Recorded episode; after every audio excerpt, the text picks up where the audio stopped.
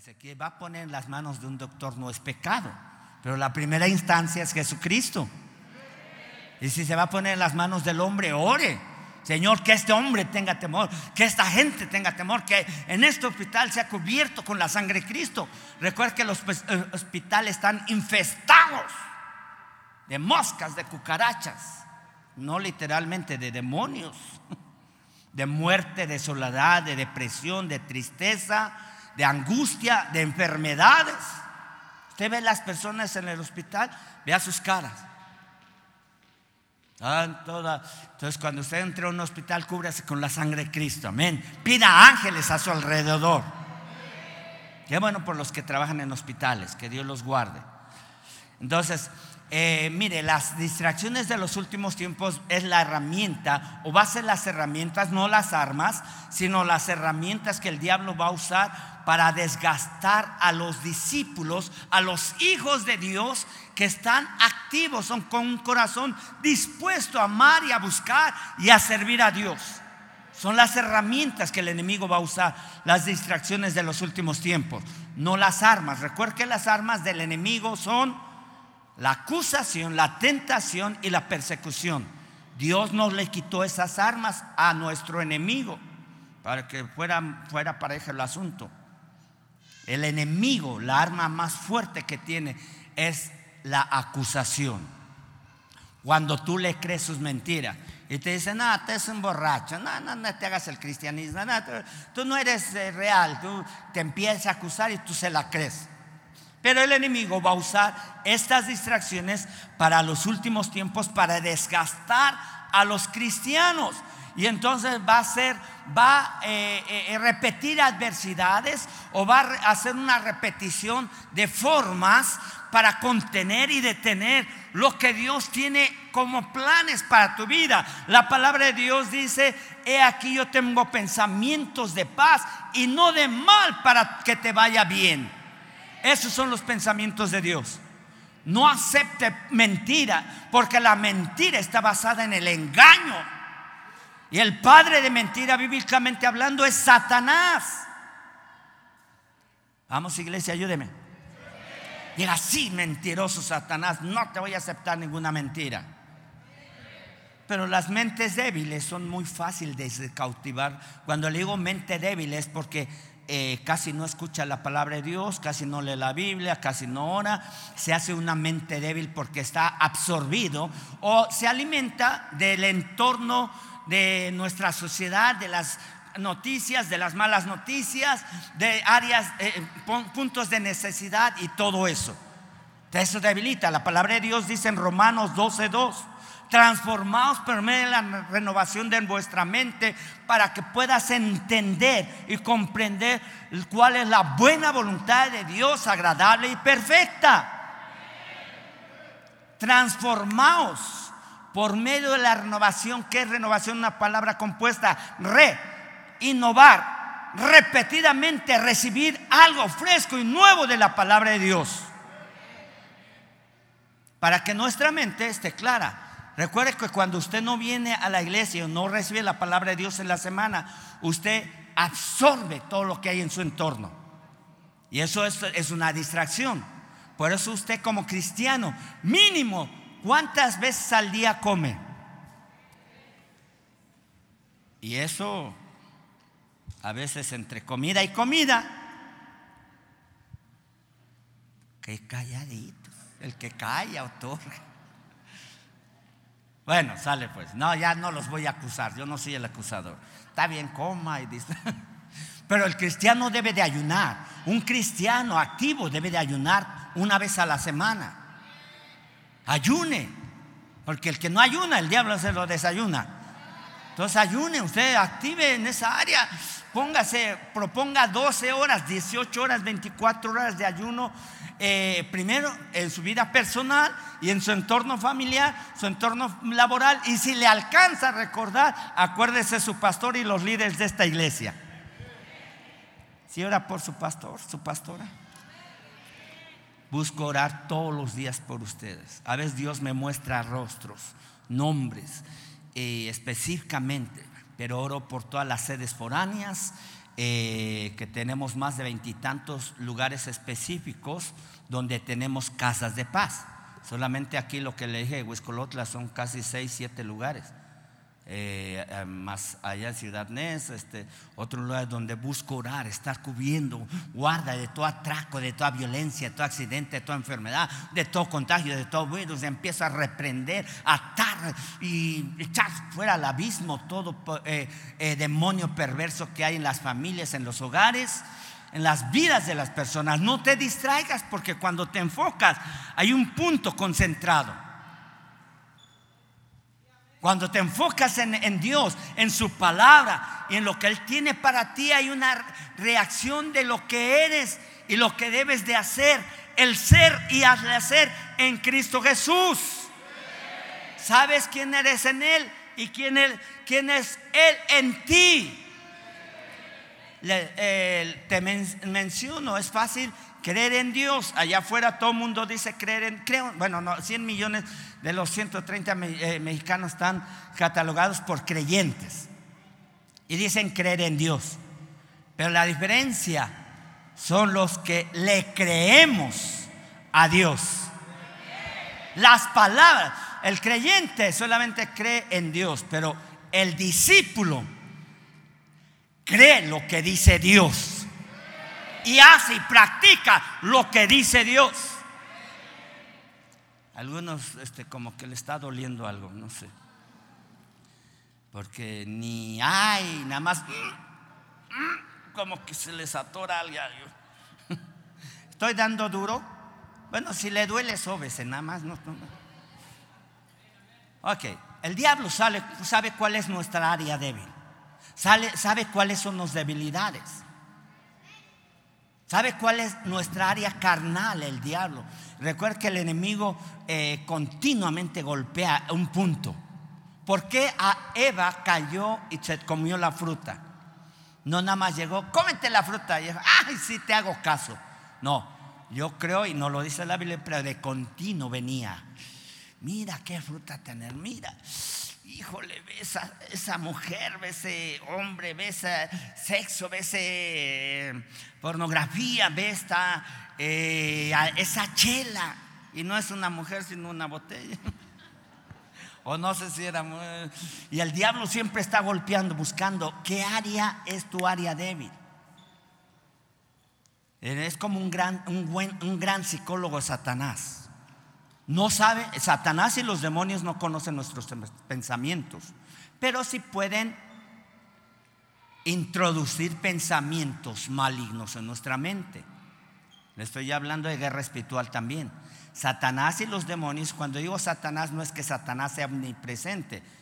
Satanás no es omnipresente, está en un lugar pero no puede estar en todos, pero tiene un ejército organizado de demonios en todo el mundo.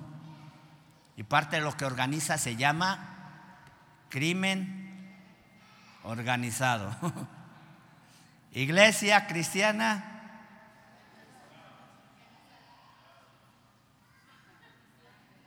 Vamos a unirnos en el nombre de Jesús. Sí, porque eso se oye muy feo. Crimen organizado. Porque se llaman células. Por eso usted va a su casa y pasa esa célula se organiza con el líder con el mentor se organiza, se participa. ¿Qué vamos a hacer? Vamos a levantar ese templo en Huescolotla, vamos a orar, vamos a interceder, vamos a ayunar. Usted se relaciona, iglesia. Amén. Como que hoy no hay, hay varios lugares vacíos, yo creo que algunos no vinieron. Recuerde que el domingo es día del Señor. Seis días trabajarás y el séptimo lo dedicarás al Señor tu Dios. Es uno de los diez mandamientos. No es una opción, no es un volado, no es el día del compadre, no es el día de, la barbacoa, no es el día de, del mandado, no es el día de hacer qué hacer. Primero es Dios. ¿Cuál es el primer ¿Cuál es el primer y gran mandamiento? Amarás al Señor tu Dios con todo tu corazón, con toda tu alma, con toda tu mente y con todas tus fuerzas. El día que no recibes o que no le dedicas de día de descanso a Dios, estás quebrantando el mandamiento y estás rompiendo el pacto que es con Dios. Ayúdeme a alguien. De, aquí a ocho días le voy a decir unos versículos. No olvídese, en la palabra de Dios nos habla. Ahora, eh, recuerde que unos van a decir, es que el, sábado, no, el sábado no es el día de descanso. Para nosotros el domingo es el día de descanso. Pero siempre Faraón dice, no, hasta el domingo vas a trabajar. Hijo de Dios, debes de trabajar, si no, no vas a comer. Y cuando tienen esa mentalidad, entonces te angustias. Dicen, tengo, o, o toman ese día de descanso eh, para ellos. Recuerde que cuando usted viene a la casa de Dios, usted está descansando en la presencia de Dios. Y en la presencia de Dios, dice un salmo, hay plenitud de todo. Cuando le digo plenitud, es cuando usted recibe todos esos cantos y eh, cual cantamos, este, Tsunamita. Eh, ¿Cómo va la tsunamita? Recuerda que la tsunamita es un ejemplo de lo que hizo eh, esa mujer, un aposento para que la presencia de Dios bajara. Ay, que estaba el profeta Eliseo pasando por su casa. Este hombre tiene una palabra para mí, entonces preparó un aposento y ahí desató la presencia de Dios el, el, profeta Eliseo. Como eso, todos esos cantos que cantaron de la tsunamita. ¿Y cómo? Ya se me fue, ¿cómo va? mi amado, mi amado. O pueden decir los varones, yo soy el tsunamita. Yo soy aquel que te busca, que te ama. Entonces, alá la presencia de Dios. Y en la presencia de Dios está pleno todo. Cuando le digo pleno, está completo. Ahí está la fortaleza a tu espíritu, a tu alma y a tus huesos. Acá recibes más de lo que pudieras tener una comida comiendo un platote de semita doble, unas chalupas, memela, quesadilla. Hijos, acá recibes más que en tu vientre. Y ahorita le voy a leer un versículo. Entonces, las, distracciones, eh, las distracciones el diablo las va a trabajar principalmente con gente ofendida o inmadura o con los que no tienen discernimiento espiritual. El diablo va a trabajar con aquellos que están sentidos con alguna persona familiar o dentro de la iglesia o aquellos que han perdido la convicción en la palabra de Dios. Empiezan a dudar de lo que se predica. ¿Por qué? Porque la maldad de, este mundo se ha multiplicado y el espíritu del anticristo va a hablar en palabras en contra del Altísimo y a los hijos del Altísimo los quebrantará y buscará cambiar el tiempo y la ley. Daniel 7:25. Esa es la profecía para los últimos tiempos. Pero usted debe estar muy entendido. Véngase los domingos, no falle. No le falle a Dios porque Él nunca nos ha fallado. No le falles a Dios porque Él nunca nos ha... Ahora, si le fallas un día, tampoco... No, ya no vuelvo a ir, ya le fallé, ya para qué me levanto. Ya me chupó la bruja. No creo. Nadie se cae en el piso en el centro y se queda ahí tirado. Se levanta con todo el dolor de su alma y se va a sobarse por otro lado en lo espiritual no lo haga, ay, no, ya me quedé en la casa, ni modo.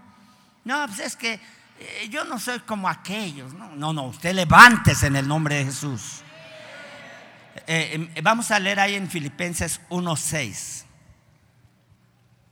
Filipenses 1.6. Vamos, estando persuadidos de esto, que el que comenzó, el que comenzó en vosotros la buena obra, la perfeccionará hasta el día de Cristo. ¿Cuál es el día de Cristo? Cuando venga y arrebate su iglesia y le lleve a las bodas del Cordero. Estamos en la última etapa de la iglesia en esta, en esta tierra.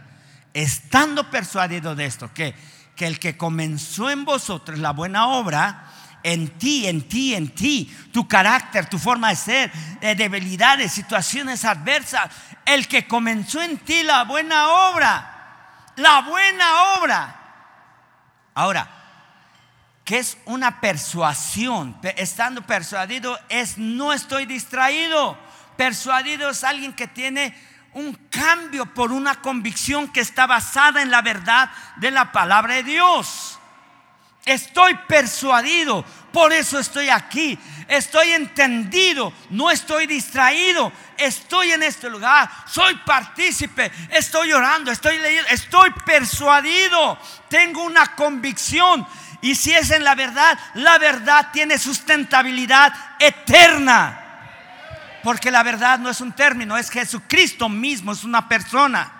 Jesús dijo, yo soy el camino, la verdad y la vida. Nadie va a llegar al Padre, nadie va a ir al cielo, nadie va a tener veredas para llegar al cielo. Yo soy el camino, la verdad y la vida. Jesucristo es el único que ha dicho esas palabras. Ningún Dios, ninguna diosa, ningún religioso ha dicho esa palabra. Todos están muertos. Buda, Mahoma, Alá, no han dicho nunca eso. Solamente Jesucristo. En Él tenemos vida y vida eterna. Estamos persuadidos que el que comenzó, comenzó en ti. Hoy estás acá y si Él sigue en un, estás en un proceso, Él está buscando que no te distraigas, te estés persuadido, tengas esa convicción clara en tu vida. Estás persuadido, estás activo en el reino de Dios soy partícipe, voy a la casa de paz, eh, estoy orando por mi familia, estoy persuadido, comenzó la obra, parece que no veo el final, parece que no veo una respuesta, parece que no veo la mía, pero estoy persuadido de esto, que el que comenzó la buena obra en mí, la perfeccionará hasta el día de Cristo. No importa cuánto tarde, no importa si no veo la respuesta inmediata, yo creo, estoy persuadido. Porque a muchos se les va la fe, por eso cantamos, que mi fe nunca...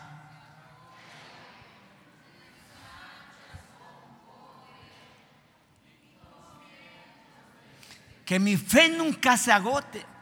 En el momento que no recibes palabra, tu fe se empieza a agotar. La fe viene, la fe viene, la fe viene por el oír y el oír de la palabra de Dios. Por eso el día que no vienes, el día que no vas a tu casa, el día que no estás en tu escuela, tu fe no tiene mayor fortaleza. Tus pensamientos y tu criterio personal con Dios es otra cosa, pero la palabra intuye la verdad y, trae una convicción, lo que lo es la realidad. No te manejes en realidades que no son correctas. Manéjate en la realidad de la palabra de Dios. Estamos acá, iglesia. Amén. Cuando alguien está distraído, no tiene convicción, eh, no hay verdad en su corazón. Cuando hay una convicción de la palabra en nuestro corazón, siempre vamos a mantenernos activos, vamos a mantenernos perseverantes. Mire, yo tengo 35 años aquí sirviendo en esta iglesia y estoy persuadido de esto. Estoy bien convencido. Tengo esa convicción. Tengo 25 años como pastor. 15 años como pastor estuve trabajando en mi negocio. Y yo sabía que Dios me iba a sustentar económicamente. Trabajaba medio tiempo y trabajaba medio tiempo en el ministerio y medio tiempo en mi negocio. Pero yo dije, Señor, nunca voy a dejar de servirte. Y no importa que no haya dinero. Ya ni le digo los pormenores de ese tiempo, pero entraban 500 pesos y había otros dos matrimonios que se les tenía que sustentar porque ellos estaban de tiempo completo. Entonces decíamos, no, no alcanzaba. Pero yo dije, estoy persuadido de esto. Tú comenzaste en mí, yo no me voy a mover de aquí. Yo creo en ti. Cuando empiezas a dudar, empiezas a fluctuar, empiezas a distraerte, empiezas a confundirte, te empiezas a desilusionar de las cosas de esta vida. Y es precisamente de aquí ocho días vamos a estar hablando eh, de eso. Eh, entonces, la gente que se distrae con cualquier va a perder su enfoque. Se desenfocan, van a estar, eh, no van a estar persuadidos, van a estar confundidos y van a estar distraídos. Son fácilmente sacados por los lazos del enemigo. La palabra de Dios dice en Hebreos 12:1. ¿Qué dice? Ah, por tanto, nosotros teniendo en derredor una gran nube de testigos, despojémonos de todo peso y de pecado que nos asedia, corramos con paciencia la carrera que tenemos por delante. ¿Cuál es nuestra carrera que tenemos por delante? La vida en Cristo Jesús. Y no es una carrera de 42 kilómetros, y no es una carrera de 100 kilómetros, es toda la vida. Corramos con paciencia. Nada más que algunos van tan pacientes que si le entro, después déjeme pensarlo, déjeme si lo siento, si me nace. Están tan, tan pacientes que están tan lentos que su talento ni lo usan ni le honran a Dios con su talento porque están talentos. Corramos con paciencia la carrera que tenemos por delante. Pues, versículo 2, puestos los ojos en el autor y consumador de nuestra fe, el cual por el gozo puesto delante de él sufrió la cruz, menospreciando la aprobio y se sentó a la diestra de Dios del trono de Dios. Ahora, cuando estamos enfocados, tenemos los ojos puestos en Jesucristo. Eh, la eternidad es hacia arriba, lo material y lo terrenal es hacia abajo. Puestos en los ojos en el autor y consumador de nuestra fe. Él es el autor. La fe empezó en Cristo Jesús, no en Abraham, empezó en Jesucristo. Él es el autor. Un día, cuando la iglesia sea sacada de esta tierra, de esta tierra que está pudriendo, este, la fe va a ser consumida por nuestro autor, por el autor de la fe. Él es el autor, Él empezó la fe y va a consumir un día la fe. Ya no va a estar la iglesia aquí, no van a estar más fe el mundo. Por eso si te quedas no, ya, esperen, no, no, no. Todos nos vamos. Amén. Eso así con toda la, fortaleza. Y, los que no dijeron empiezan a, híjole, tronarse los dedos, Señor. Pero mire, puestos los ojos, el cual por el gozo puesto delante de él sufrió la cruz. O sea, él sufrió la cruz por amor a ti. Si él entregó todo por ti, ¿tú qué le vas a entregar? ¿Miserias, migajas? ¿Qué le vas a entregar si él con gozo delante de él sufrió la cruz, menospreciando la vergüenza que podía haber en su vida, cómo lo expusieron como el peor malhechor.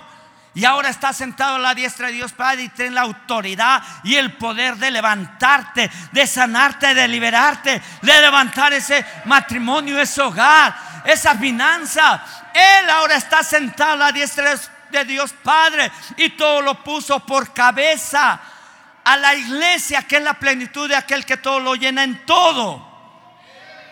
Es Jesucristo el que está trabajando en nosotros, pero hay que corresponder a lo que Él hace en nosotros.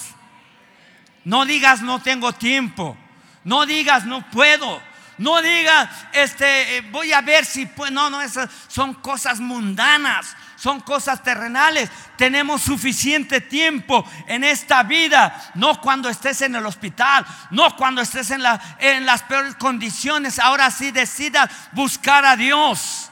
Busca a Dios mientras pueda ser hallado. Llámalo en tanto que está cercano. Deje limpio su camino y acérquese a Él y tendrá misericordia de uno. Amén.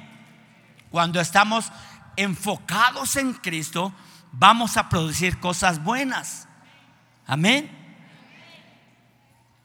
Cosas buenas que van a contribuir a la expansión del reino de Dios. Por eso le expliqué un poquito, le hice un poquito mención de todo lo que se está haciendo en la iglesia. Cuando estamos enfocados, vamos a contribuir al, eh, vamos a contribuir a la expansión del reino de Dios y vamos a cumplir nuestro propósito. Mujeres, varones, eh, y los que no dijeron ni amén ni mu, también son ustedes los que Dios está buscando. Está tocando a la puerta. Y aquí yo estoy a la puerta y llamo. Si alguno abre su corazón, entraré con él y cenaré con él y él conmigo. Jesús está tocando a la puerta de tu corazón. Todos los días el Espíritu Santo nos llama. Mira, vamos, vamos, ahora, vamos, háblale a esa persona de Cristo. Mira, eh, eh, lee la palabra. El Espíritu Santo habla a nuestra conciencia. Recuerde que en, nuestro espíritu es tripartito y una de las eh, partes, el componentes del espíritu es la conciencia, intuición y comunión. Pero en la conciencia Él nos está hablando, Él la está tratando con nosotros. Él está redarguyéndonos de pecado. Él está tratando de impulsarte. Cuando tú das, es un impulso del Espíritu Santo. Cuando tú sirves, es un impulso del Espíritu Santo. Cuando tú te retraes, porque al escuchar otras voces, te distrajiste y ahí te detuviste. Entonces, las distracciones son cosas, personas o lugares que te van a contener o detener de cumplir tu propósito en esta tierra. Iglesia, estamos acá. La palabra es más dulce que la miel. ¿Cómo le está sabiendo? Algunos amarguitos, ¿verdad? Pero eh, la palabra de Dios, yo, es uno de los símbolos de la palabra de Dios es más dulce que la miel. Si le parece dulce la miel, la palabra es más dulce que la miel, pero claro, la palabra de Dios también es espada de dos filos, Hebreos 4:12. La palabra de Dios es agua que limpia, son símbolos que dice la palabra de Dios. Eh, pues hay 4:12. Y este, también eh, la palabra de Dios es martillo. Porque la palabra de Dios es viva y eficaz y más cortante que toda espada de dos filos, que penetra Penetra, claro. Por eso a veces le duele. Nada más se oye. Mm. En otro versículo dice que la palabra es martillo. Por eso es que algunos ven que mueven su rodilla y como que. Porque como que les pega en la rodilla y.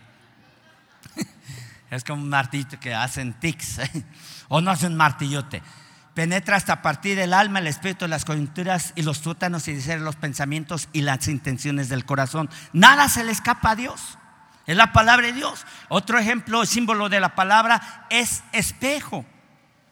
Tú te das cuenta y estás dando cuenta de que hay situaciones y, déficit o debilidades o situaciones que debemos limpiar, este, eh, eh, eh, sacar de nuestra vida. Yo no creo que si vas al espejo y te ves un granote, ahí te lo dejas. Trata principalmente las mujeres, pues un poquito de maquillaje. Ahora, con Dios no te maquilles para aparentar. Con Dios no te maquilles para aparentar, sé real, sé transparente. Con Dios no se le pasa nada, no podemos esconder nada. Aquí sí, caras vemos. A veces demonios no sabemos, pero eh, pero tratamos de tener la carita de santo. Hasta le ponemos así más énfasis. Hasta cruzamos las manos. Ok, pero con Dios no hay nada que esconder. Debemos de ser transparentes y no engañarnos a nosotros mismos. Amén. Entonces, las distracciones, eh, mire, las distracciones del enemigo van a venir cuando estás a punto de alcanzar tus metas. Las distracciones del enemigo van a llegar al punto donde estás a punto de rompimiento en tu vida, en tu matrimonio, en tu economía, en tu área espiritual, en tu área ministerial. Y la gente se sale, se escapa cuando estaba a punto Dios de darle lo mejor. Porque a veces somos desesperados. Por eso leí de primero 7:25 de Daniel. Y ese hombre, ese espíritu, ese anticristo, quebrantará a los hijos del Altísimo. Porque se opondrá a la ley, se opondrá al mismo Dios. No te distraigas con lo que está pasando aquí en este mundo. Amén. Lucas 21, 34. Lucas 21, 34.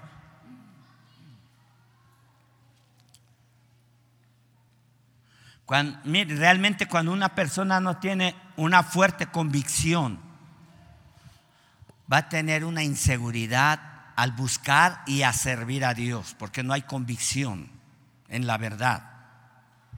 Eh, Hebreo, perdón, este Lucas que 21, 34. Iglesia está aquí. Cheque, cheque si el de junto todavía respira. Que de momento siento un silencio así como que toc, toc, toc. y hasta le abrieron los ojos, está bien. Mirad también por vosotros mismos. Mira por ti mismo. Mujer, mira por ti misma. Que vuestros corazones no se carguen de glotonería y embriaguéis y de los afanes de esta vida y venga de repente sobre vosotros aquel día. ¿Cuál día? El día del Señor.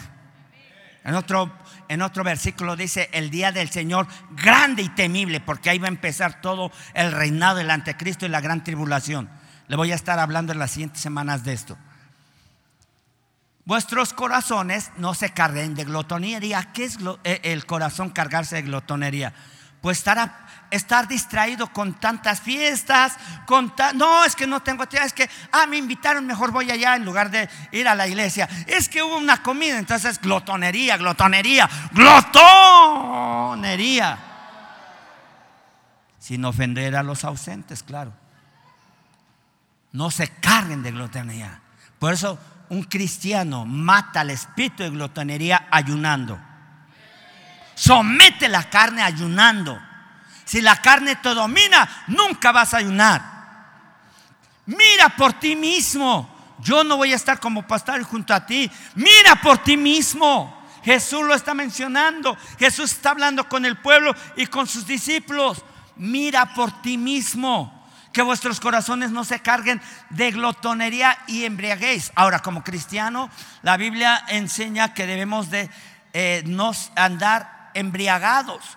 El antónimo de, de ebrio, de embriaguez, es sobriedad, sobrio. Y ese es un adjetivo calificativo correcto para el cristiano. Embriagado no necesariamente de vino, de alcohol, de cerveza. Pero yo sé que el borracho empieza una, no es ninguna, una, pues nada más para, ¿cómo dicen? Para la digestión.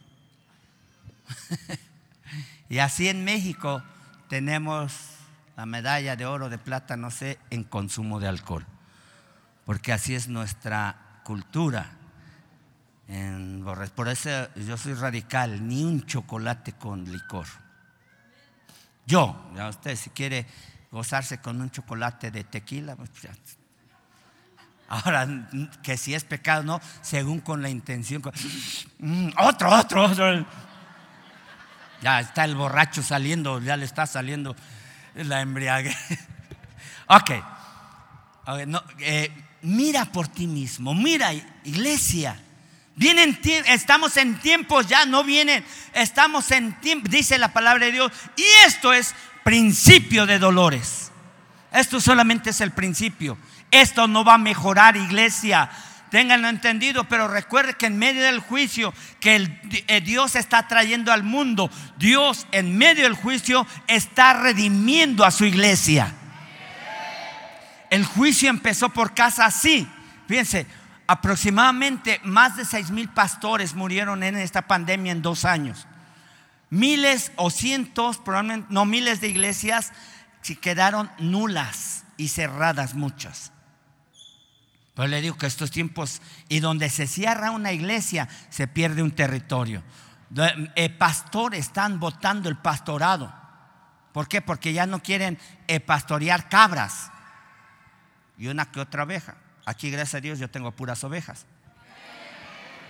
Pero está bien gozoso. Yo le menciono algo porque a veces cuando eh, hablo con mis homólogos, con mis eh, con siervos, híjole, uno, uno de plano así, ya, ya quiero votar todo apenas no tiempo. Señor Dios, ayúdalo. Que ese príncipe se levante, que sepa su posición. Paso por iglesias cristianas aquí en la ciudad. Señor, cubre, bendice ese pastor. Usa su vida, levántalo, revélale. Yo no, nunca tomo una iglesia cristiana como competencia, ni a Satanás como competencia, menos una otra religión como competencia, porque en Cristo no hay competencia. Él es más que vencedor y los que estamos en Él somos más que vencedores por medio de su amor que nos amó. Pero sí oro y bendigo a los pastores porque sé lo que está pasando por las distracciones y por la maldad de este mundo. Ya estoy terminando, ya estamos, ya casi. Ya usted ya sabe que mientras que empieza a decir ya casi termino, el casi no sé dónde está. Ok, eso, gracias por apoyar. Eh, eh, entonces, la iglesia debe estar enfocada, eh, no desenfocada. No desenfocada cargándose glotonería, embriaguez y los afanes de esta vida. Mucho afán. Dice la palabra de Dios, no te afanes por el día del mañana, porque cada día traerá su propia bendición. No te afanes. No, es que no tengo tiempo. No, es que si, no mis clientes se van a ir. Esos son afanes de esta vida. Ve por ti mismo. Cuando otra, por eso le digo, las distracciones tienen que ver con cosas, lugares y personas. Joven, ¿qué muchacha te está distrayendo? Chicas, niñas, ¿qué muchacho lo está distrayendo? Ni un... No, acá están bien enfocados. Eso, esos jóvenes están. Entonces, nuestro enfoque debe estar en Jesucristo. Puestos los ojos en el autor y consumador de nuestra fe Probablemente estemos en las últimas décadas, una o dos décadas antes de la venida de Cristo. Los profetas mayores de este tiempo y apóstolos están calculando porque no sabemos el tiempo, pero sabemos que estamos en las últimas dos décadas o en la última década. Y recuerde, observe eso que se escuche como chisme, la agenda del 2030 todo lo que se está confabulando por debajo del agua, eh, no, tanto debajo del agua, ya es una expresión a través de los medios, pero no sabemos exactamente, pero eh, si es verdad, por eso nos enfocamos en la verdad. En los en las, eh, puntos proféticos y cada señal que Dios está trayendo en los últimos tiempos nos da un indicativo de que la eternidad está consumiendo nuestro tiempo. Si los días no fueren acortados, nadie será salvo.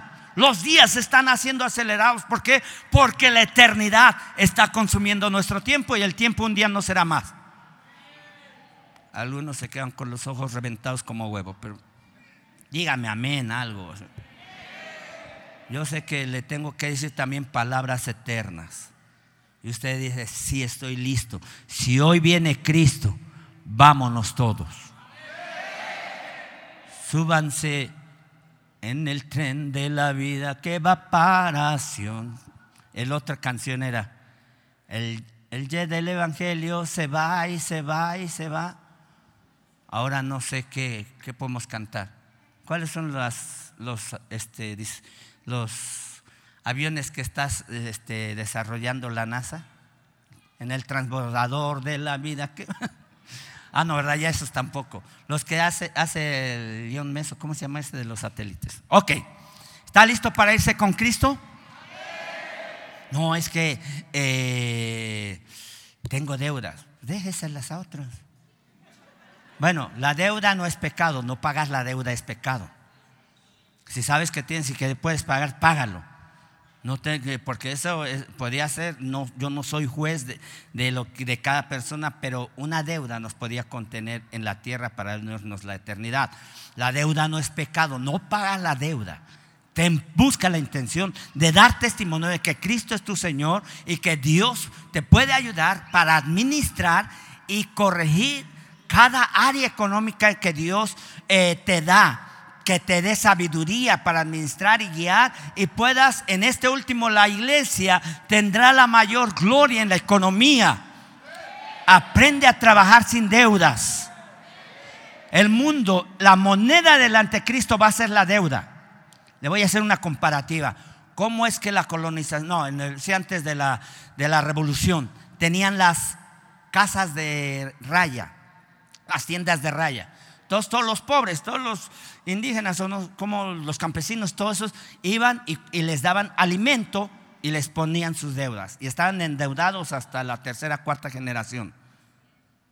Así va a ser, eh, esa va a ser la moneda del anticristo. Por eso no trabaje con créditos todo el tiempo. Si trabaja con créditos, sea a mediano y a corto plazo, no a largo plazo. Ahora, si tiene una casa, y hace, no mantenga pagando la deuda para que cuando usted se vaya, dice, ah, bueno, este señor pues sí pagó.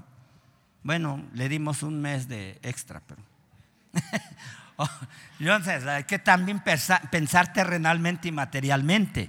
Pero si ya llevo seis meses y todo eso y me escondo y estoy allá y dicen que es cristiano, Doy la cara y ¿sabe qué? Si me vota, pues me vota. No, no a mí, sino el cristiano. Enfréntese a la situación. ¿Sí? No se esconda. No sé, ¿está, está bien? ¿Está, ¿Cómo se sienten? ¿Cómo van a salir de aquí bien apachurrados?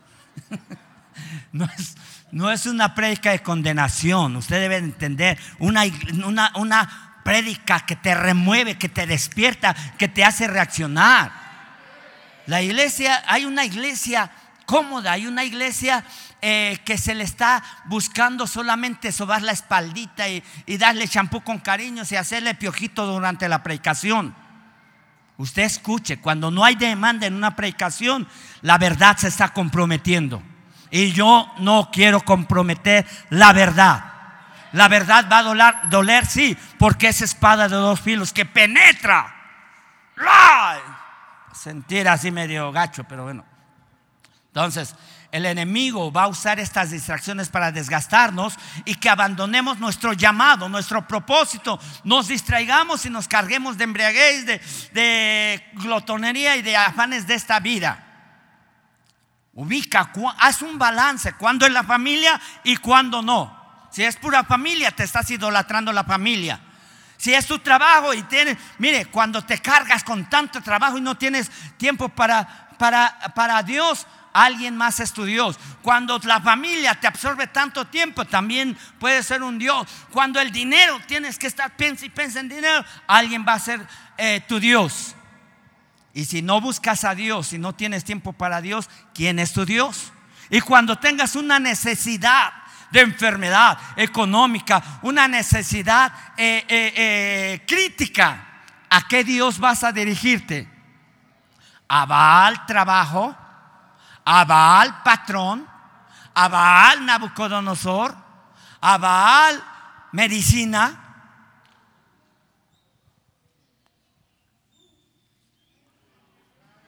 Eres tú.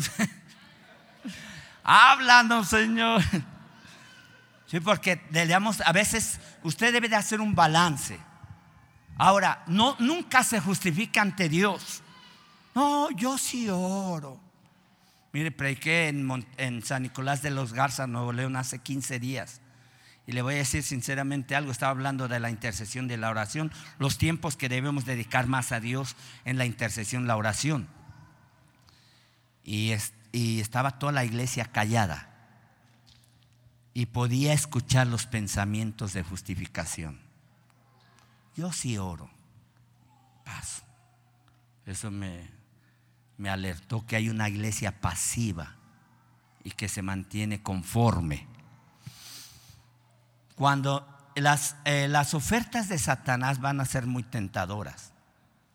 Hablábamos con un joven esta semana y dice, me están insistiendo tanto que trabaje para ellos porque le dijeron, necesitamos una persona de confianza y que podamos eh, darle un, buen puesto, que se dedique a cuidar las manos de los otros. Porque ha habido mucho robo hormiga, mucho robo, en todo eso. Entonces no está, y le estaban insistiendo tan, le digo, es que esa insistencia ya no es normal tú tienes una posición en el reino de Dios y no cambies tu, primogenitura por un plato de lentejas. No cambies tu primogenitura por un plato de lentejas. No cambies tu posición delante de Dios como hijo de Dios por un pecado, por una falsedad, por un engaño, por un algo impropio del reino de Dios. ¿Estamos acá, iglesia? Ya casi estoy terminando. Entonces, las ofertas del enemigo van a traer eh, tentación, nos van a, eh, eh, van a querer sacar del el propósito, nos van a buscar rechazar el llamado de Dios en nuestra vida. Cuando nos desenfocamos, aunque sea un segundo, corremos el riesgo de dar un paso en falso. Las distracciones funcionan en la, muchas distracciones van a funcionar en la gente inmadura, la gente distraída, la gente que está eh, eh, eh, en una debilidad de ofensa. Si alguien te ofendió, perdona a esa persona. Perdona a esa persona y dile, perdona a mi suegra. ¿Cuántas veces has de perdonar a tu suegra que te ofende? Hasta 70 veces 7. O a tu hermano, a tu hermana, a tu esposo, a tu esposa. Perdónala hasta 70 veces 7. ¿Qué quiso decir Jesús con 70 veces 7? 490 veces. Es que no tiene límite. Y no cuentes desde ahorita cuántas veces has perdonado. Entonces, el área donde no produces El área donde no produces en tu vida es porque estás distraído. El área en el reino de Dios donde no produces es porque estás distraído con los afanes de esta vida. El área, si tú eres un hombre de negocio, enfócate en los negocios y da para el reino de Dios. Los hombres de negocio, si tú eres un líder, un mentor, un, anciano, hay, hay, un enfoque más alto que las riquezas de este mundo. Van a ser la añadidura. Pero si hay hombres de negocio, ese sea tu enfoque y tú puedas decir, yo quiero dar para el reino de Dios. Un millón más para otro templo. Entonces, ese, ese, cuando te desenfocas, no, es que quiero eh, más cosas, más para mí, más para mí, te desenfocas. Dios nos da para sembrar en el reino.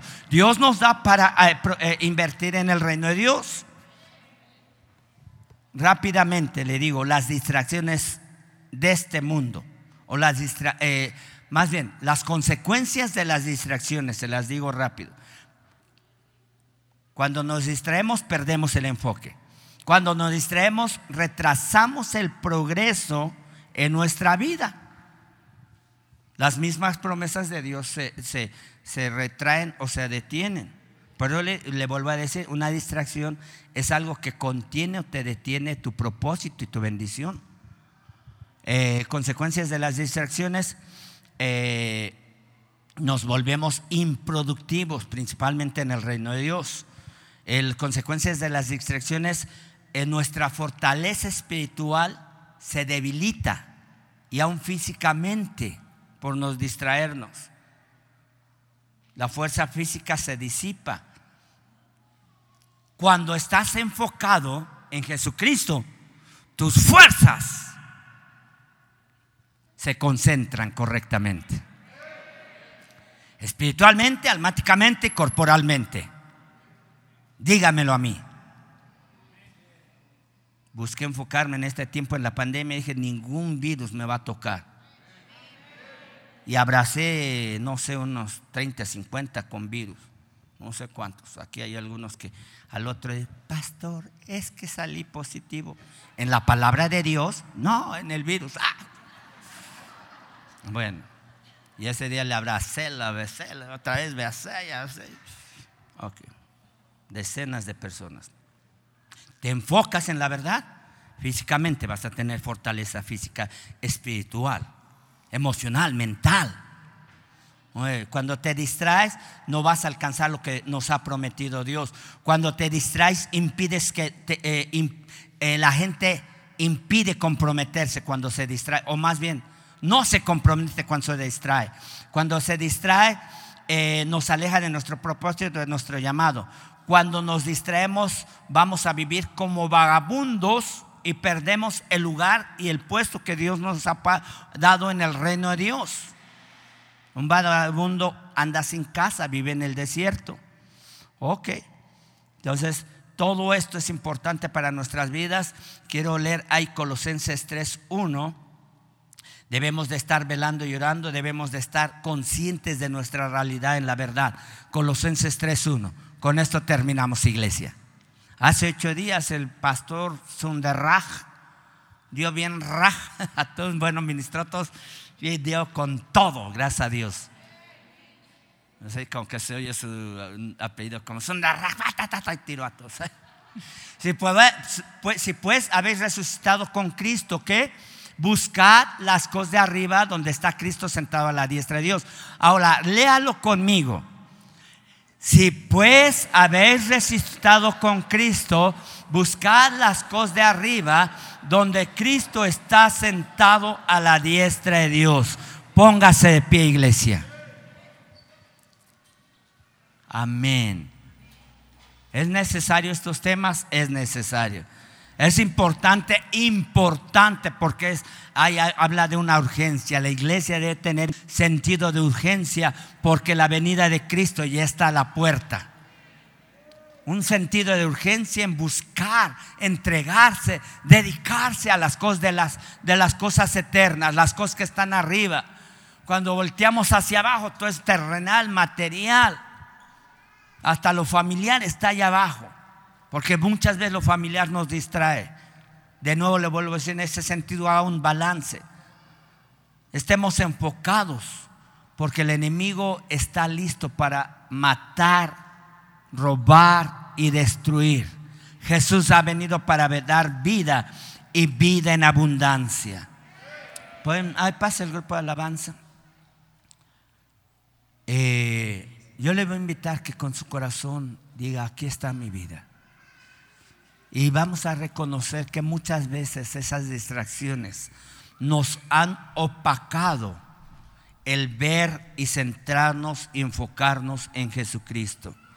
Muchas distracciones terrenales, materiales, han hecho que a Cristo lo tengamos como segunda tercera o cuarta opción en nuestra Dios, Jesús no es una opción. Debe ser la prioridad en tu vida. Amarás al Señor sobre todas las cosas, sobre todo lo que se te pueda ofrecer o, eh, eh, cualquier situación que se te presente. Hay gente aquí que, que un domingo tenía que enterrar a su familiar y primero vino a la iglesia y después se fue a enterrar a su familiar. Porque puso en prioridad. Aquí está alguna persona que eh, alguna vez yo estuve también ahí. Y wow, eso me impresionó. Dijeron, primero vamos y después enterramos al familiar. Lo cultural o es, bueno, no, pues, no podemos ir. Y gracias a Dios, porque podemos trabajar. Sí lo podemos hacer. Eh, eh, eh, Jesús nos enseñó en sus escrituras, todo lo puedo en Cristo que me fortalece. No podemos debilitarnos en este tiempo de tanta enfermedad, de tanta confusión, de tanta maldad. No te distraigas, no te desenfoques. Hay un propósito mayor y en tu propósito, en la idea original de Dios para tu vida, está toda la bendición plena. No busques opciones. De nuevo te digo, Jesucristo no puede ser una opción en nuestras vidas. Jesucristo es la plenitud de aquel que todo lo llena en todo. Levanta tus manos al cielo. Y yo voy a invitar que toda la iglesia, todos este, repitan conmigo esta oración. Todos repitan esta oración.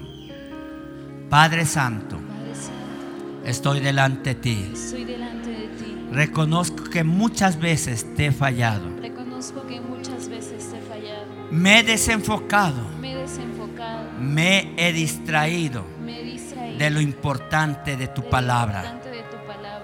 Me he dejado distraer por el enemigo. Me he dejado Perdóname, enemigo. Señor Jesús. Perdóname, Señor Jesús. Muchas veces perdí mi enfoque en mi propósito, o en mi propósito, llamado. O en mi llamado.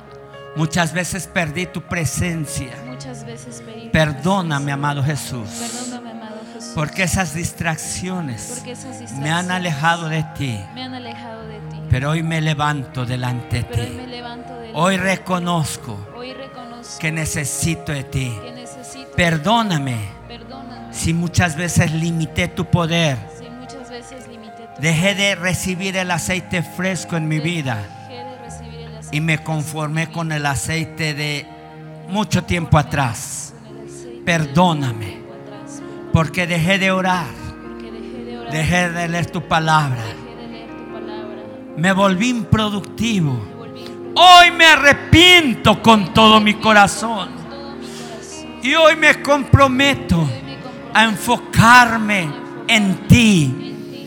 Hoy dirijo mi mirada hacia ti, hacia la eternidad, Hacia tu palabra, a tus promesas.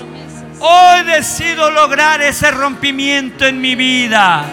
Hoy decido lograr ese rompimiento donde el enemigo tomó ventaja en mí, donde el enemigo tomó terreno en mí. En el nombre de Jesús, hoy me enfoco en las cosas de arriba, velando y orando para no caer en tentación, velando y orando para prepararme para tu venida. En el nombre de Cristo, aquí está mi vida. Levanta tus manos, empieza a adorar a Dios, empieza a entregar tu corazón. Empieza a saber que Jesucristo lo dio todo por nosotros. Lo dio todo por amor a nosotros. No le importó el oprobio. No le importó el ser avergonzado. Porque veía tu rostro. Veía tu vida. Veía tu nombre. Y decía, por ti lo hice, hijo. Por ti lo hice en la cruz del Calvario. Y ahora está sentado a la diestra de Dios Padre. Y tiene pleno toda la bendición y el poder para nuestras vidas. Amado Jesús, aquí está nuestro corazón, aquí está nuestra vida. Decidimos no distraernos con las cosas de este mundo. Y si el enemigo ha entrado más en tu vida, con vicios, con mentiras, con engaños, con afanes de esta vida, arrepiéntete nuevamente, expresa tus palabras. Si el mundo, el trabajo, Faraón, las cosas materiales, la necesidad te ha desenfocado, pide perdón, dile Señor, no quiero que Baal trabajo sea mi Dios, no quiero que Baal material sea mi Dios, no quiero que Baal patrón sea mi Dios, no quiero que Baal necesidad sea mi Dios, tú eres mi Dios. Busca el reino de Dios y su justicia y todo, todo, todo, todo, todo se te añadirá.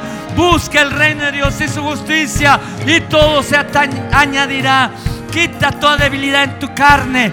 Si hay alguna debilidad en tu carne, si tienes un criterio personal de tu relación mínima con Cristo, sácala de tu vida. El criterio de lo alto, dice Dios, tus pensamientos no son mis pensamientos, tus caminos no son mis caminos, porque así de alto del cielo de la tierra son mis pensamientos y mis caminos. Señor, queremos saber tus pensamientos, queremos andar en tus caminos, queremos vivir como tú quieres que vivamos conforme a tu palabra.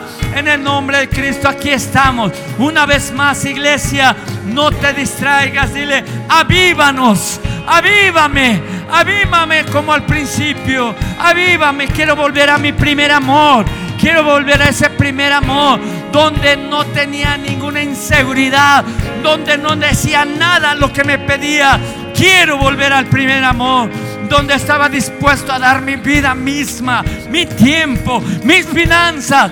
Ese es el primer amor. Mira dónde has caído y vuélvete a tu primer amor.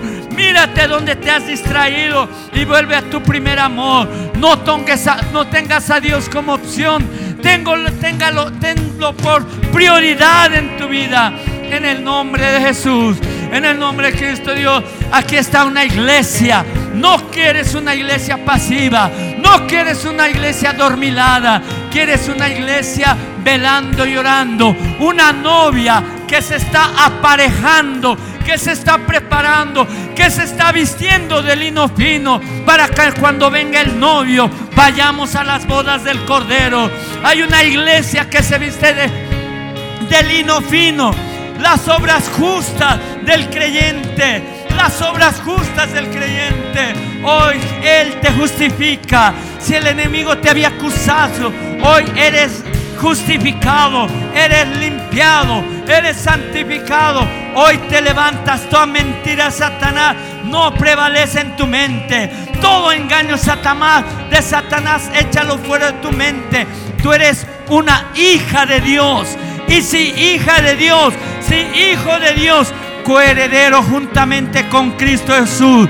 Comportémonos como hijos para amar, servir, honrar al que tiene todo, al que es todo en nuestras vidas. Aquí estamos, amado Jesús. Aquí está nuestro corazón. Aquí estamos delante de nuestro amado. Mi amado, así como la tsunamita preparó ese, ese aposento. Así como la tsunamita, Dios. Yo quiero la presencia de Dios. No quiero estar fuera de la presencia de Dios. Si la presencia de Dios ya no la has sentido, es porque te has distraído. Si no has sentido un afecto paternal de lo alto, es porque te has distraído. No es porque Dios ya no está contigo, es porque nos hemos alejado de nuestro Dios, de nuestro Padre Celestial. Avívanos, avívanos, avívanos. Levanta tu voz, iglesia. Son tiempos de no distraerse. Son tiempos de enfocarnos en el nombre de Jesús.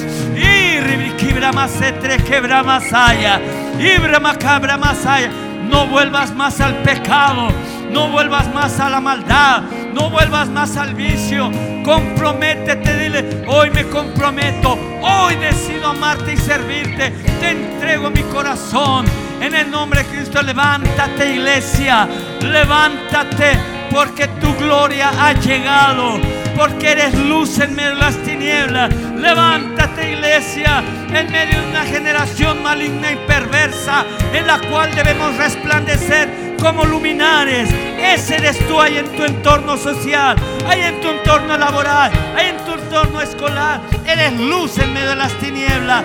Hoy levántate iglesia porque Cristo, Cristo te ha alumbrado. Cristo es nuestra gloria. Cristo está en nosotros. Amado Jesús. Gracias. Gracias eterno Rey, porque hay una iglesia esperando a su Señor, hay una iglesia esperando a su novio, hay un enfoque esperando la venida de Cristo. Y si hoy viene, queremos estar preparados, queremos estar listos para irnos contigo. No nos importan las cosas terrenales, lo que importa eres tú, amado Jesús. Eres tú a quien servimos, honramos y damos todo nuestro corazón. Hoy te entregamos, amado Jesús, todo, todo para ti. Gracias, amado Jesús. Digno de toda gloria, digno de toda honra. Aleluya.